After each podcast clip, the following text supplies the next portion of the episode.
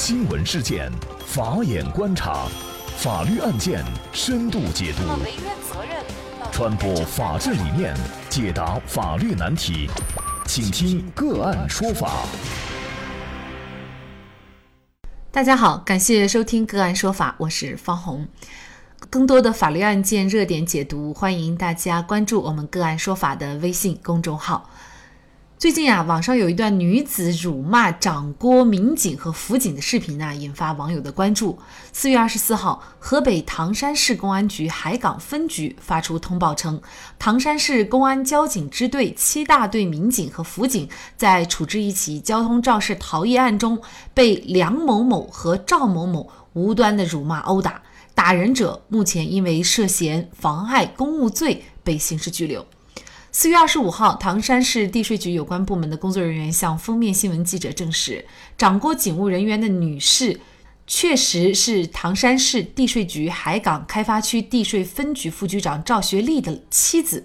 记者看到啊，视频当中一头短发的梁某某多次用手指着民警，恶言相向，并且八次掌掴两位警务人员，两人呢还一直都没有还手，其中有四次是打在了身着制式警服的脸上。那么，在视频开头的二十秒，这梁某某呢就猛扇其中一位警务人员四耳光，将他的眼镜打掉，并不断的用脏话辱骂对方。随后啊，梁某某就转而手指另一位警务人员，大声的呵斥辱骂，再次对其掌掴。视频当中，梁某某的一位女性同伴试图劝说阻止，但是没有成功。另外还有两位男性呢是站在一旁。嗯，那么对于涉案的梁某某和赵某某，据封面新闻的视频介绍呢，两人是夫妻。那么也就是说，另外一位赵某某应该就是我们所说的这个地税分局副局长赵学丽本人了。他们两人涉嫌的罪名哈是妨害公务罪。通过上述视频，这两个人是否能够构成这样的一个罪名，大家也非常关心。因为打人者的身份比较特殊，虽然被拘留了，有没有可能又被释放，不追究刑事责任了？呃，就着这个案件的相关法律问题啊，今天我们就邀请云南省律师协会刑事辩护委员会副主任、云南大韬律师事务所主任王绍涛律师和我们一起来聊一下。王律师，你好。主持人好，听众朋友大家好，非常感谢王律师。这两人我们注意到，他们涉嫌的罪名呢是妨害公务罪。那么具体这个罪名能不能够成立，怎么来判断呢？那么妨害公务罪呢，指的是通过暴力或者威胁的方法，就是阻碍国家工作人员或者国家机关执行公务的这么一个行为。那么这种行为就是妨害公务罪。那么怎么来判断是否构成了妨害公务罪呢？大概有这么三个方面。第一个方面就是，它是侵犯的客体，也就是说你侵犯了个什么东西。我们国家的刑法它一定要侵犯到一个什么东西，一个什什么样的社会关系。那么。像妨害公务罪啊，它侵犯的就是一个国家机关的管理活动。那么它侵犯的对象呢，就是正在依法执行公务的国家机关的工作人员。第二个呢，就是它的客观上有什么表现呢？客观上就表现为必须是用暴力或者用威胁的方法阻碍国家机关的执行公务。比如说，我仅仅是掉点二话呀，甚至于仅仅是可能有一点辱骂的行为在里面呀，是不是就一定妨害公务罪呢？哎，严格来按照法律来来来判断的话，可能就还不构成。他必须是要用暴力或者用威胁的方法阻碍国家机关的执行公务。那么第三一个呢，这种行为他还必须是故意的。如果是一种过失，比如说他他完全不是因为说这件事情，完全是无意当中说了句什么话或者做了什么行为，在这种情况下都不构成，所以必须是故意，就是故意的，就是要用暴力或者用威胁的方法阻碍国家机关的这种公务执行公务的行为，在这种情况下才可能构成妨碍公务罪，也就是从三个方面去判断，侵犯了客体，就是国家的管理活动。客观上表现为用暴力或者威胁的方法，主观上他必须是故意，这三者结合起来才能够判断他究竟是否构成了妨害公务罪。那么，结合本案当中的一些视频，您觉得这两个人他是否已经构成了妨碍公务罪呢？哎，这就是呃，也是我正需要谈的一个问题。在本案当中，我们从视频当中看得出来，有一个女性确确实实已经动手。从这个主持人介绍的案情当中有八次，那么一直在用掌来这个打这个警务人员。但是有一个问题啊，另外那个男的他在做什么？有没有通过暴力或者威胁的方法在对这个警务人员啊？实际上从视频当中我们是看不到的。所以我个人的判断是，对这位女性这样对待我们执行公务的警察、警务人员，她已经是涉嫌构成妨碍公务罪了。但是。被拘留的所谓她的丈夫，另外一位，恐怕就就值得去商榷了。为什么是值得去商榷呢？就是你有什么证据能够证明这个男的，另外一个男的，他以使用了暴力或者威胁的方法来妨碍公务，或者你可以说他是一个共同犯罪，所以我们要追究他的刑事责任。但是。共同犯罪的话，他一定要有共同的犯罪故意，也就是说，事先他们是协商过的，就是要来怎么来阻止这个国家机关的工作人员执行公务。但是从视频当中，我们很显然看到，它是一个临时性的、突发性的这么一个事件。他们有没有事先就商量过、呃，沟通过？哎，你你做什么，就是大家分工不一样。哎，你呢就是去打那个警察，然后我在这里就负责给你看哨，负责给你这个外围保护。没有这样的主观上的一些沟通，如果没有，那么他就不是一个共同犯罪。如果不是一个共同犯罪，那你又怎么去单独的去判断这个男方他也有妨碍公务的这些行为呢？所以，我认为对这个这个她的丈夫采取。刑事拘留以涉嫌妨碍公务罪进行指控，可能在证据方面是存在一定的问题的。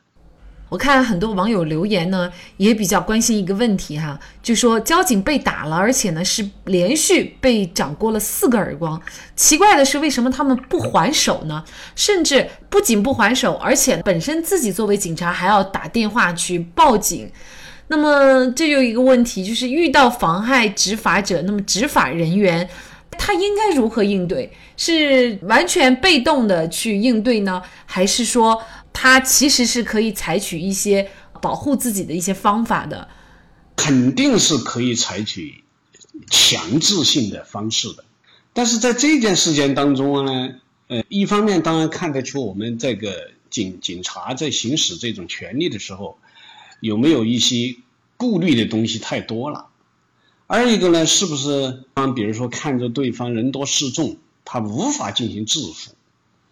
但是我们要说明的是，事实上，警察在执行公务的时候，如果对方呃，无论是扰乱社会秩序，还是在这个妨碍公务，只要是正在实施的犯罪行为，我们警察都是可以当场制服的。因为这个警察他的一个法定职责就是有制止犯罪的这么一个法定职责在里面。同时呢，我们也要看到，这种警察权，特别是在执行公务的时候，方面他确确实实在一种行使一种行政权利；另外一个方面啊，他也是有司法权利。呃，在刑事侦查，在这这些方面，它就是一种司法权利。所以我们要树立这种警察的执法的权威，警察的权威实际上也是在实树立一种司法的权威，在一定程度上而言，所以我们一定要去维护、去呵护、去保护这种警察的权威，而不是去挑战，甚至于去进行一种对抗。当然，在这个警察在行使这种强制性的时候，当场制服制服的时候。他也必须要有一定的限度，如果超出了这种合理的限度，他有也也是有可能要承担一定的责任的。呃，其实他们的处境还是非常难的，也就是说，随时面临一种非常危险这种场景，有些时候很难去做出一些一些判断。但是我们要讲的是一种合理性的合理的限度。比如说像这种情况，一个女人在扇他的耳光的时候。在这种情况下，当场跟他制服，这是完全可以的。但是如果你说在这种情况下，你拔枪来直接击毙，那肯定就可能会这个超出了必要的限度了。我们不知道大家还记不记得，大概去年就是那个呃一个一个妇女抱着一个孩子，然后跟警察发生了争执的时候，被警察摔倒在地上，会为什么会大家造成了非常大的一些。反感或者说一些对立的情绪，就是因为警察的这种行为啊，他有他有不妥的地方。不，他是妇女的行为，但是那孩子他永远他是无辜的，你不能连累到或者伤害到那个孩子，呃，这是一个方面。所以你必须要把这个这个孩子进行妥善的处置以后，或者有效的保护以后，你你把他当场制服，一点问题没有。所以回到我们本案当中，其实也是面临这样的情况，涉及到这个这些加害人，这些呃，甚至于是犯罪嫌疑人采取这样的行为妨碍公务的时候，完全是可以采取必要的、合理的手段，当场予以制服的。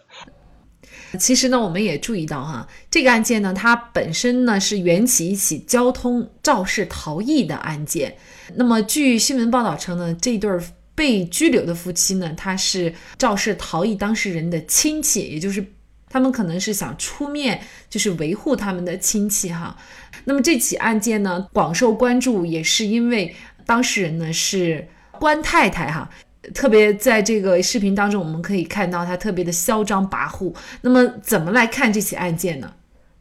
无论是你是关太太也罢，你是。呃，复复述一方也罢，或者说是你是一个平民老百姓也罢，其实大家都要遵守一个共同的规则，共同的一个底线，依法去维护自己的合法权益。如果你超出了这种底线，你违背了这种法律的最基本的一个准绳，无论是处于什么样的一个社会地位，可能都要。付出必要的代价，比如说像本案的这种情况，虽然是一个官太太也罢，你是一个有权有职或者是什么情况也罢，如果你真正的构成了犯罪，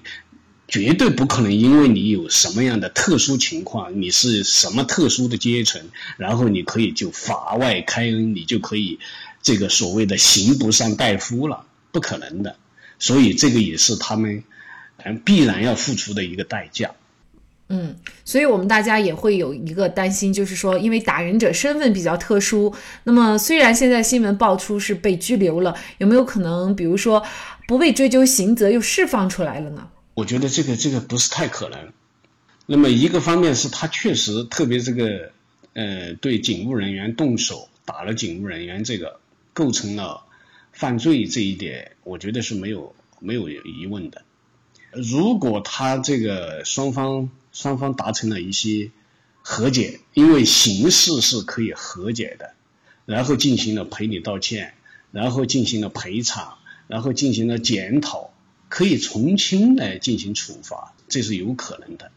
那么，即便是不构成犯罪，那么他对他进行一些行政拘留也是已经是足够的。而且大家想一下，这个事件特别又通过这种媒体。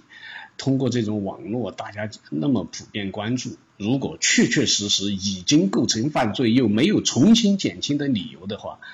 我觉得这个法外开恩，甚至于不再追究他的责任的这种可能性不大。